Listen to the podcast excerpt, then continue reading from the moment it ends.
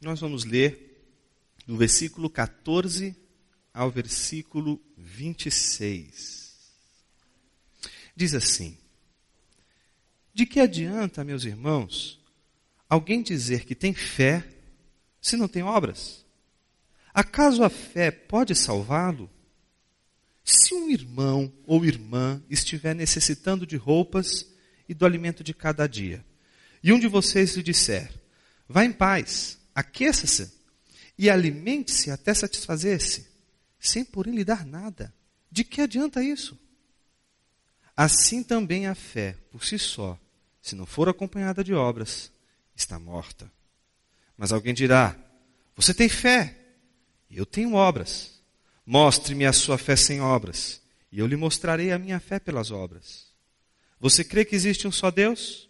Muito bem. Até mesmo os demônios creem e tremem. Insensato. Quer certificar-se de que a fé sem obras é inútil?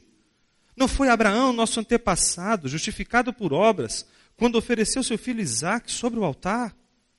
Você pode ver que tanto a fé como as obras estavam atuando juntas e a fé foi aperfeiçoada pelas obras. Cumpriu-se assim a escritura que diz: Abraão creu em Deus, e isso lhe foi creditado como justiça, e ele foi chamado amigo de Deus. Vejam que uma pessoa é justificada por obras e não apenas pela fé. Caso semelhante ao de Raabe, a prostituta. Não foi ela justificada pelas obras quando acolheu os espias e os fez sair por outro caminho? Assim como o corpo sem espírito está morto, também a fé sem as obras está morta. Vamos orar, meus irmãos. Senhor Jesus, mais uma vez estamos diante de tua santa palavra e pedimos que o Senhor oriente nosso coração e mente, para que dela a gente tire o ensino que de fato sustenta a nossa vida numa vida de fé, de graça e capaz de ser corajosa o suficiente para obedecer. Nós cantamos hoje aqui que queremos te obedecer, que queremos fazer tua vontade. Ajuda-nos, Pai, a ligar esses pontos. O ponto da nossa fé, o ponto da graça que derramada sobre os nossos corações nos fez crer na mensagem do Evangelho, com a obediência, com o serviço, com a capacidade de concretizar essa fé no mundo da vida. Nos ajude, Senhor, trabalharmos a concretização daquilo que cremos no mundo que nós vivemos. Assim nós oramos te pedindo, nos ajude, através da tua palavra, a compreender melhor isso que o Senhor tem a nos dizer. Assim nós oramos. Amém. Quando a gente lê essa passagem de Tiago, a nossa cabeça parece que entra em colapso. E a pergunta é: por que ela entra em colapso? Geralmente, quando a gente lê essa passagem entra em colapso, é porque a gente lembra de uma outra passagem ensinada por Paulo em Romanos capítulo 3, 28, mas ele também repete isso em Gálatas 3, 11, quando ele diz exatamente o seguinte: sustentamos que o homem é justificado pela fé, independente da obediência à lei. E aí a gente abre em Tiago e a gente vê exatamente Tiago dizer o oposto. A gente vê, por exemplo, Tiago dizer o contrário do que Paulo estava dizendo, quando ele mesmo diz que é justificada a nossa fé pelas obras e não a nossa fé, e não pela nossa fé. E aí a gente entra em parafuso. A pergunta é quem tem razão? Tiago ou Paulo? A salvação, afinal de contas, é pela fé ou a salvação é pelas obras? Quem tem razão, Tiago ou Paulo? É muito interessante como a gente lê, quando lê essa passagem, a gente tenta ler essa passagem ao longo de toda uma tradição que leu, interpretou e pensou essa passagem, e a gente descobre que ela sempre foi uma passagem muito difícil de se interpretar, justamente pelo peso que toda a pregação de Paulo exerceu sobre a vida da igreja.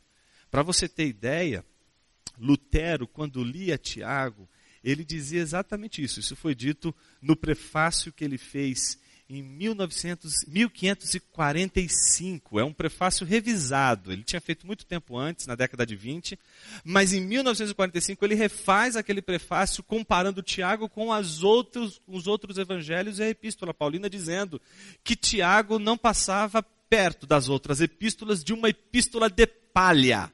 Ou seja, que no meio da chama do juízo de Deus, a epístola de Tiago não subsistiria.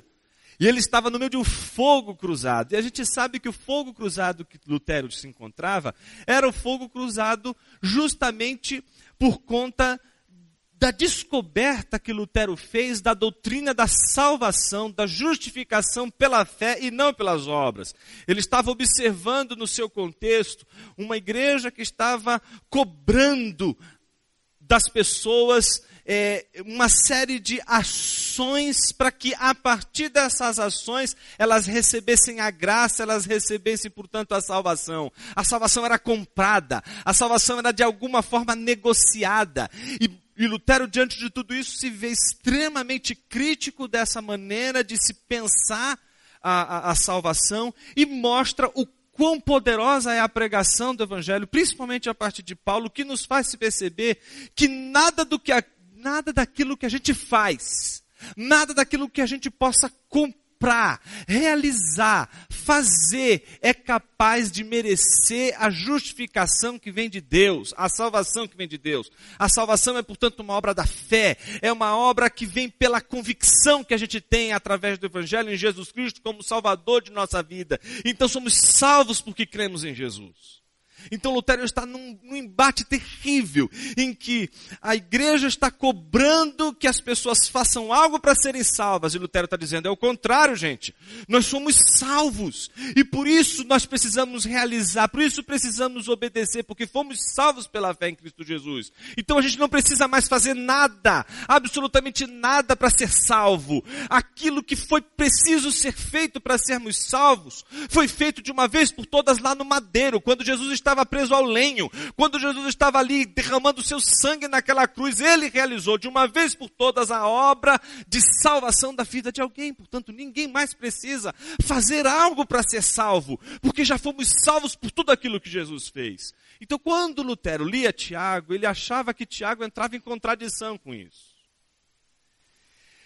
E é muito bom quando a gente olha na história da nossa da tradição da fé cristã e dos pensadores cristãos, quando a gente pode perceber que eles são homens como todos nós, que são capazes de errar, que são capazes de falhar.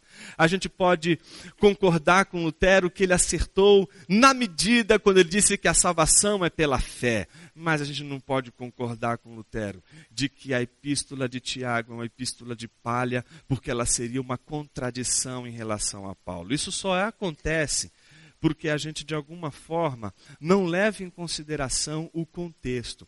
Eu brinco com os alunos do seminário quando a gente vai estudar algum texto da Bíblia, ou Colossenses ou Filipenses, etc. Eu digo para eles o seguinte: 99% de chance você vai ter de acertar quando eu fizer uma pergunta. Você está dormindo na aula e eu de repente fiz uma pergunta perguntei para você, você pode dizer na hora, é o contexto, professor. Você tem 99,9% de chance de acertar. Porque tudo vai ser contexto. A gente tem que entender o contexto. O contexto determina sempre o significado da passagem que a gente está lendo.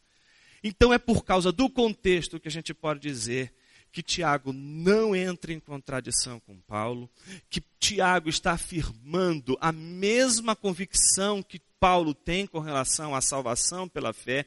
Entretanto, o contexto em que Paulo está dizendo a salvação vem pela fé e não de obras é diferente do contexto de Tiago quando ele está dizendo que a salvação, ou melhor dizendo, a justificação vem pelas obras e não com a fé somente. E a pergunta é: qual é o contexto, Jonas? Se você acompanhou comigo o estudo até aqui, você já sabe que a igreja para quem Tiago está se dirigindo não é a mesma igreja para quem Paulo está se dirigindo. A igreja para quem Tiago está se dirigindo é muito antes da igreja a qual Paulo vai se dirigir. A igreja de Tiago não é uma igreja que possui gentios, é uma igreja de judeus que se convertem ao cristianismo.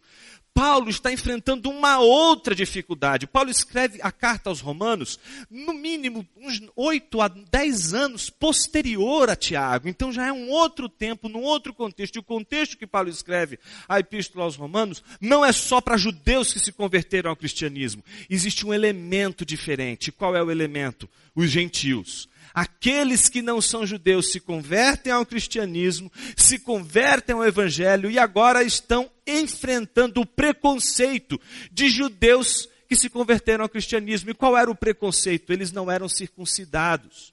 Eles não praticavam a circuncisão. E aí Paulo tem um grande problema. Qual é o problema? O judeu não conseguia, que era cristão, que era cristão, não conseguia receber o gentil, porque o gentil não era, era incircunciso.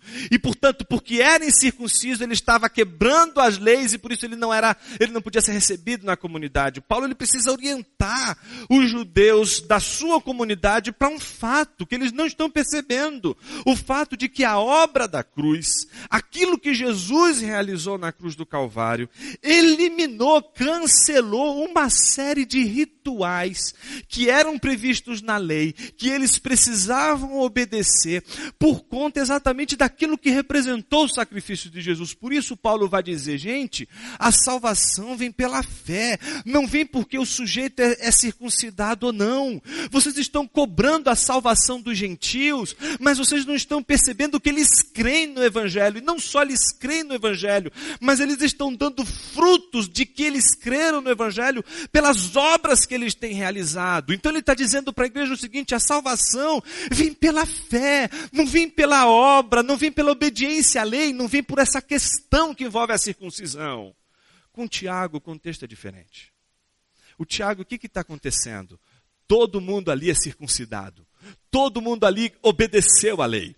Todo mundo ali cumpriu a lei. Todo mundo ali cumpriu os requisitos da lei. Ninguém está devendo, do ponto de vista da lei, nada.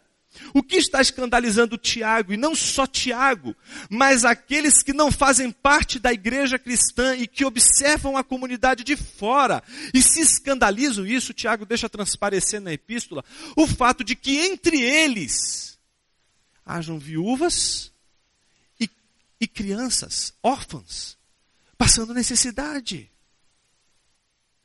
Que haja entre eles pessoas com possibilidade de poder ajudar, mas elas estão em si mesmadas. Elas estão voltadas para si mesmas de uma maneira tão egoísta, que elas são insensíveis ao sofrimento das pessoas que estão na comunidade. É uma questão diferente, você está entendendo? É um outro contexto. O contexto que Tiago está dizendo é o seguinte: gente, não faz sentido. Se nós fomos salvos pela fé em Cristo Jesus, as nossas obras deveriam ser obras de generosidade, deveriam ser naturais, elas, não, elas deveriam acontecer de uma maneira comum. Nós não poderíamos permitir que houvesse injustiça, porque a salvação nos tornou justos. E uma vez justos, a gente não pode permitir que as viúvas e as crianças fiquem desamparadas em nossa comunidade. O que está acontecendo? Porque você está voltado tanto assim para si mesmo, ao ponto de você não conseguir enxergar o outro, ao ponto de você não conseguir enxergar o seu próximo. Por isso, Tiago vai chamar a atenção da igreja de uma maneira muito interessante. Primeiro, não há contradição somos salvos unicamente pela fé. Tiago ele não vai negar isso. Mas veja o que Tiago vai dizer. Mas não a fé que permanece isolada, egocentrada. A gente precisa distinguir algumas coisas aqui. E eu queria distinguir três maneiras de a gente trabalhar a relação entre fé e obras. E se a gente não trabalhar essa diferença, a gente não vai entender onde está a ênfase de Tiago, que é diferente da ênfase de Paulo. Veja, a primeira maneira de lidar com a relação entre fé e obras é aquilo que a gente chama de legalismo. E o que seria o legalismo? O legalismo seria aquela convicção de que sou salvo pela obediência à palavra, pois a graça não é suficiente. Então, um ponto para as obras e negativo para a fé. A fé não é suficiente para me salvar, não basta crer em Jesus, não basta crer que Ele é filho de Deus, eu tenho que fazer alguma coisa para que Deus possa me aceitar. Eu preciso oferecer algum sacrifício. Eu preciso obedecer para que Jesus possa me amar. Porque se eu não obedecer, se eu não fizer conforme Ele está pedindo, então Ele não vai me amar e eu não vou poder então me sentir em paz. A minha paz depende da minha obediência a Jesus. Esse problema do legalismo é o problema que Paulo está lidando, não é o problema de Tiago. Tiago não está lidando com legalismo. Paulo está lidando com legalismo. Paulo está lidando com aqueles que acham que a sua obediência é suficiente para salvá-los de todas as consequências do pecado. E Paulo está dizendo: não, gente. A salvação vem pela fé e vem pela obra de Cristo Jesus. Mas existe uma segunda maneira de lidar com a fé e as obras. E esta é a maneira pela qual Tiago vai se referir e não Paulo. É aquilo que a gente vai chamar aqui de graça barata.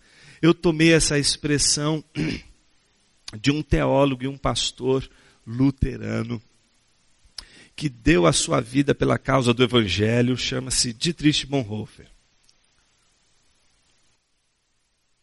Ele escreveu um livro chamado Discipulado, que na verdade fala sobre o ato de uma pessoa seguir a Jesus em obediência. E ele abre esse livro fazendo uma distinção entre dois tipos de graça: a graça que ele vai chamar de barata e a graça que ele vai chamar de preciosa. O que, que é a graça barata? A graça barata é a convicção de que pela graça sou salvo e por isso não preciso sequer mais obedecer. Eu já estou salvo pelo que Cristo fez na cruz. Então, se eu vou obedecer, não vou obedecer, se eu vou fazer o bem, se eu não fizer o bem, se eu não absolutamente é, é trabalhar para o reino de Deus, não servir a Jesus, pouco importa, porque o mais importante já foi feito. Cristo realizou a sua obra, eu estou salvo pela fé, e se eu for obediente ou não, pouco importa, porque a salvação já foi realizada. A graça barata, ela é o contrário do legalismo. Se o legalismo é o é o ponto positivo para as obras e ponto negativo para a fé, na graça barata o contexto é diferente. É ponto positivo para a fé e negativo para as obras. É o contexto de uma fé que está presente, mas ao mesmo tempo não comprometida com a concretização, com, as, com a concretização das implicações dessa fé no mundo da vida. É aquela fé apenas nominal, é aquela fé que apenas diz respeito ao nosso discurso. É a fé que fica presa à nossa fala. É a fé que fica presa aos nossos discursos. É a fé que ela sempre está presente nas nossas canções. É a fé que está presente quando a gente é, é, apresenta as nossas convicções pessoais. Mas é uma fé que não transborda para o mundo, não transborda para o mundo da vida, não transborda para o mundo real, não se transforma nunca em generosidade, não se transforma nunca em serviço. É uma fé que tem como ponto de partida apenas uma obra que Deus fez e me torna agora um reizinho, no qual todo o universo agora tem que me servir. Todas as dádivas, todas as bênçãos que eu recebo são bênçãos que Deus dá para mim, só para mim, para que eu seja poderoso, para que eu seja feliz. A graça barata transforma os nossos púlpitos em pregação da prosperidade como a única possibilidade de uma pessoa ser feliz na vida. Faz com que o evangelho seja barateado, faz com que o evangelho não exija mais de mim e de você nenhum compromisso com o mundo da vida. Faz com que a gente entenda que a fé se reduz a apenas uma posição em Cristo e que essa posição vai garantir agora que o mundo todo é uma conspiração divina para me abençoar. E se estiver dando algo errado é porque eu tenho que entrar numa batalha espiritual contra Satanás e seus demônios e lutar contra eles, porque eles estão lutando contra os anjos de Deus. E se a minha oração for forte, se a minha oração for poderosa, os anjos de Satanás vão perder essa batalha e eu vou prosperar. Eu vou construir construir os meus sonhos e vou construir a minha realidade, vou prosperar e sai da frente, meu irmão, porque o negócio aqui é abençoado. Né? Não, não, vai faltar aquela música, né? que eu não sei como que a gente cantou isso um dia na vida. Né? Caminhando eu vou para Canaã. Se você não vai, não me impeça de ouvir. Ó, oh, que coisa mais cristã. É mais ou menos assim. Eu vou para frente, olha, Deus vai abrir o caminho, Deus vai abrir o mar vermelho, e se não abrir o mar vermelho, eu vou passar por cima dele, vai, um milagre vai acontecer, Deus é poderoso. E eu estou buscando sempre prosperidade. Eu estou olhando só para mim. Eu estou buscando sempre que o mundo inteiro seja uma conspiração divina a meu favor. Essa é a graça barata. Tiago não está lidando com legalistas. Tiago está lidando com esse tipo de gente. Não é como o contexto da igreja de Paulo, em que Paulo tinha que lidar com pessoas que estavam sendo obedientes à risca lei, porque eles acreditavam que se eles fossem obedientes, Jesus ia amar eles e não ia fazer com que nenhuma maldição caísse sobre eles. É o contrário. Tiago está lidando com um monte de gente que acredita que Jesus ama. Que acredita que Jesus ama eles de uma maneira tão grande que ama só eles e mais ninguém. E eles são capazes de pensar apenas centrados em si mesmos. Como é que Tiago vai lidar com isso? Mostrando que essa fé fechada em si mesmo, que não tem nenhum comprometimento com a obediência com Cristo, não tem comprometimento com o discipulado, que esta fé ela é morta. Incrível como ele vai construir o argumento. Perceba como ele constrói. Primeiro, ele do versículo 14 ao versículo 17, ele vai fazer uma pergunta colocando um problema. Veja o que ele vai dizer. De que adianta, meus irmãos, alguém dizer que tem fé se não tem obras? Acaso a fé pode salvá-lo? Veja, não é a fé verdadeira. Ele está falando desta fé morta. Acaso esta fé morta pode salvá-lo? Qual é a fé morta que ele está dizendo, que ele está perguntando que pode salvá-lo? Essa fé que não vem acompanhada das obras. Essa fé que não vem acompanhada de obediência. Essa fé que só é discurso. Essa fé pode salvá-lo. Tiago vai e diz o seguinte: se um irmão ou irmã estiver necessitando de roupas e do alimento de cada dia, um de vocês lhe disser, vá em paz, aqueça, alimente-se, até se satisfazer, sem porém lhe dar nada, de que adianta isso? O que Tiago está chamando a atenção, olha, vocês estão trabalhando um discurso muito bonito, mas na hora da prática, vocês não estão se envolvendo com a comunidade. Vocês estão falando que vocês são cristãos, vocês estão falando que vocês fazem parte de uma comunidade, mas vocês não estão envolvidos com essa comunidade, vocês não estão comprometidos com essa comunidade. É disso que Tiago está falando. E aí ele conclui dizendo: assim também a fé por si só, se não for acompanhada de obras, está morta. Veja, ele não está dizendo que as obras salvam. O que ele está dizendo é que essa fé, individualizada, egocentrada, centrada em si mesma, que é um mero discurso, discurso de poder, que esta fé, ela é morta e não é capaz de salvar você nem a mim. É por quê? Porque essa fé ela não vem acompanhada do elemento fundamental que mostra a conversão na vida de alguém, que é a obediência. A obediência é o maior sinal de que fomos salvos por esta fé verdadeira, genuína, que fomos justificados por uma fé salvadora. É a obediência, não é um mero discurso, não é um mero estado de espírito. O segundo movimento do argumento dele vai do versículo, é o versículo 18. Veja o que ele diz. Mas alguém dirá, e ele apresenta o contraponto: Você tem fé, eu tenho obras. Veja como ele vai dizer: Mostre-me a sua fé sem obras, e eu lhe mostrarei as minhas obras. É isso que ele diz? Mostre-me a sua fé sem obras, e eu lhe mostrarei as minhas obras. É claro que ele não diz isso, porque se ele estivesse dizendo isso, ele cairia no legalismo. Ele não é um legalista. O que ele diz é exatamente o seguinte: mostre-me a sua fé sem obras, e eu lhe mostrarei a minha fé. É a fé que vai ser mostrada, a fé que se tem antes, a fé que já está no coração, a fé que veio pelo ouvir a palavra de Deus, ela vai ser manifestada através das obras. É isso que Tiago está dizendo, e logo em seguida apresenta um terceiro movimento do argumento, dizendo: Você crê que existe um só Deus? Veja, ele não está dizendo assim, você crê que existem vários deuses. Se você prestar atenção no contexto, era muito comum, e a gente viu o pastor Saião aqui já dando um recado para a gente lá do Areópago. E a gente sabe que Paulo enfrentou, por exemplo, no Areópago, uma, uma situação muito, muito, muito é, é, é, constrangedora. Ele percebeu como pode um povo tão culto adorar tantos deuses. Veja, o que Tiago está dizendo não é algo comum num contexto em que é muito comum a adoração a vários deuses. Ele está dizendo o seguinte: você crê que existe um só Deus? Olha, alguém acreditar que existe um só Deus no contexto que eles estão vivendo é muita coisa. É muita coisa. Mas o que ele está dizendo é o seguinte: mas se você pensa que isso é suficiente, olha o que Tiago vai dizer. Muito bem, até mesmo os demônios creem e tremem.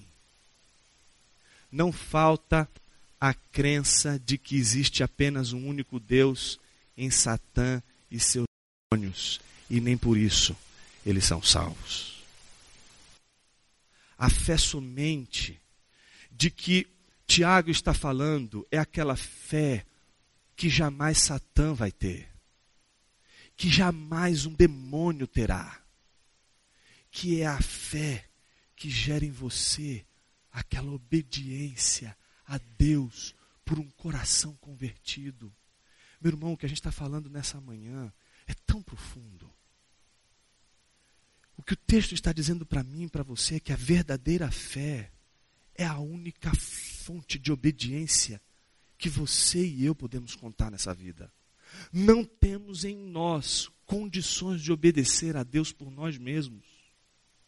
Somos incapazes de obedecer a Deus quando Ele nos pede algo se não for por uma fé poderosa, que é a fonte dessa obediência. Uma fé verdadeira vai nos fazer fortes para obedecer a Deus. É isso que Tiago está dizendo. Gente, vocês precisam entender que a fé verdadeira vai tornar você obediente à palavra. Vocês não estão obedecendo a palavra.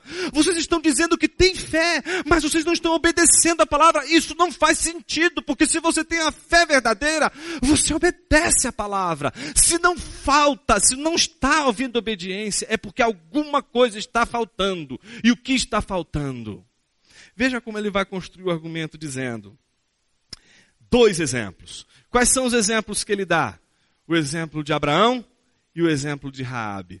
Todos os dois exemplos são exemplos de pessoas que creem em Deus. Elas não foram salvas por causa das obras. Elas foram salvas porque creem em Deus. Mas elas foram justificadas, as, as obras que elas fizeram justificavam a salvação que elas tinham, não porque elas em si eram causa da salvação, mas porque elas confirmam a salvação por uma fé em Deus que se manifesta na obediência. Veja como é o caso de Abraão, ele lembra. Insensato, quer certificar-se de que a fé sem obras é inútil, ou seja, a fé sem obras é morta. Não foi Abraão, nosso antepassado, justificado por obras, quando ofereceu seu filho Isaac sobre o altar?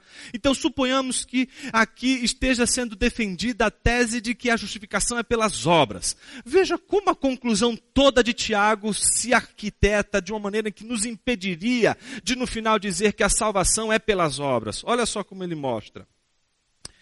Quando ofereceu seu Isaac sobre o altar, você pode ver que tanto a fé como as obras estavam atuando juntas? Eu lhe faço uma pergunta: você pode ver isso em Abraão? Será que ali Abraão foi só obras?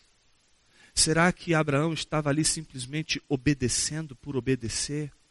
Será que Abraão estava obedecendo porque ele estava apavorado? Será que não havia fé em Abraão? O que Tiago está chamando a atenção daquela igreja? Veja o que ele está dizendo você pode ver que tanto a fé como as obras estavam atuando juntas. E essa é a terceira maneira de a gente trabalhar a relação entre fé e obras, em que o ponto positivo está tanto no lado da fé como no lado das obras. Essa é a graça preciosa, aquilo que faz com que a gente obedeça a Jesus por causa de uma fé poderosa que toma o nosso coração. E Abraão talvez seja o exemplo mais claro disso. Veja, ele vai dizer: você pode ver que tanto a fé como as obras estavam atuando juntas, e a fé foi aperfeiçoada pelas obras. Cumpriu-se assim a escritura que diz: Abraão creu em Deus, e isso lhe foi creditado como justiça. E ele foi chamado amigo de Deus. Vejam que uma pessoa é justificada por obras e não apenas pela fé. você entende o que é importante no que está sendo dito se você pegar apenas esse trechinho, ó, que diz assim: Vejam que uma pessoa é justificada por obras e não apenas pela fé. Você entende que ela pode entender o texto completamente equivocado? Pode, porque a coisa mais importante o que é, gente? Tá vendo como já aprendeu, Tiago? Rapidinho.